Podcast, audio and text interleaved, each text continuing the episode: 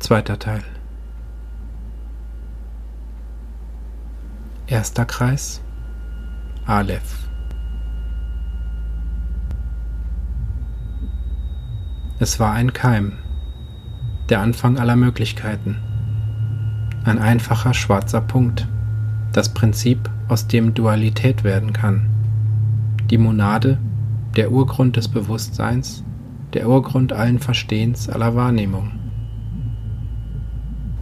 In der Eins verdichtet sich der reine Geist der Null zu einer stoffgewordenen Welt.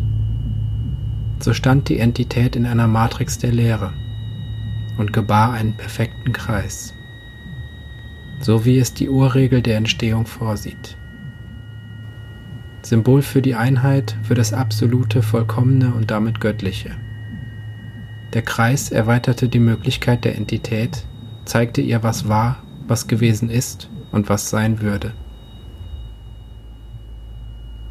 Hinter ihr war Leere, das Nichts, die Unerkennbarkeit des All-Einen, und vor ihr öffnete sich eine Welt.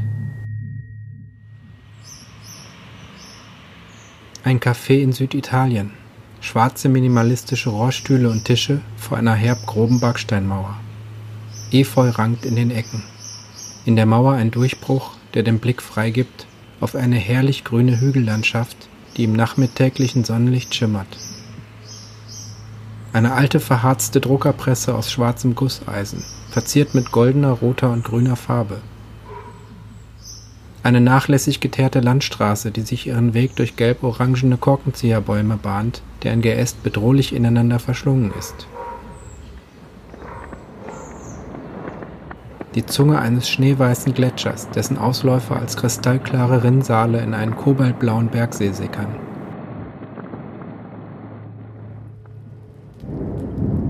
Die Südspitze Maltas in ein spätabendliches Lichtermeer getaucht, am Himmel ein dunkelviolettes Gewitter, unterbrochen von drei scharfen, gezackten, grellweißen Blitzfingern und schwarzen Wolkentupfern. Zuckerhutförmige, üppig bewachsene Hügel, hunderte davon, soweit die Auflösung der Linse reichte. Im Vordergrund eine Weidelandschaft, marmoriert in unzählige Schattierungen von Grün, durch die sich ein spiegelglatter Fluss schlängelt. Eine junge Frau in einem rot-weiß gepunkteten Sommerkleid, die sich lasziv fröhlich auf einer Blumenwiese räkelt. Hinter ihr ein zerbrochener Spiegel, dessen Scherben eine verschwenderische Vielfalt von weiteren Bildern enthalten. Eine überschäumende Fülle an holographischem Detailreichtum.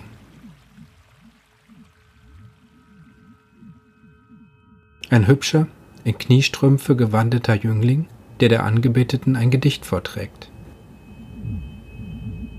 Das Gesicht der jungen Frau in einem obszön violett-rosa Make-up, einem roten Gummiball mit Lederriemen in den Mund geschnallt, das Gesicht über und über mit weißer galertartiger Flüssigkeit beschmiert.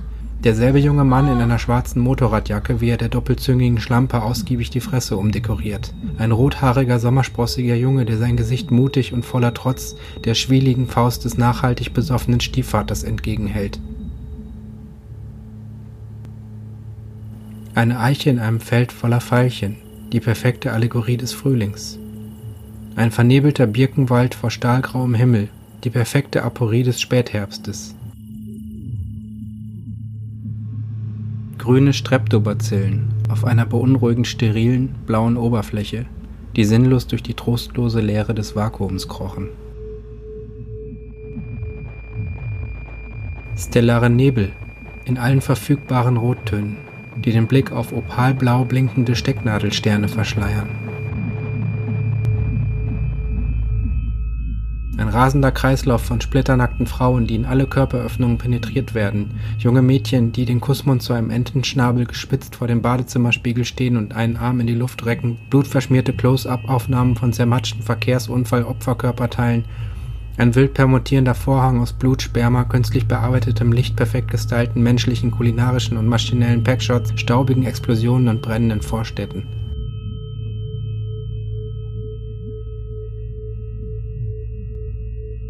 Ein multispektraler, simultaner Bildersturm, zufällig aufgeschnappt aus einer leidlich repräsentativen Millisekunde im Alltag der globalen Infosphäre. Dazwischen immer wieder dunkle, bewusstlose Leere, unterbrochen von weißem Rauschen. Niemand, dessen Aufmerksamkeitsintervall so schnell getaktet war, um die Leere wahrzunehmen. Etwas stieß einen hilflosen, verzweifelten Schrei aus, so hochfrequent und energiereich, dass ihn niemand hörte.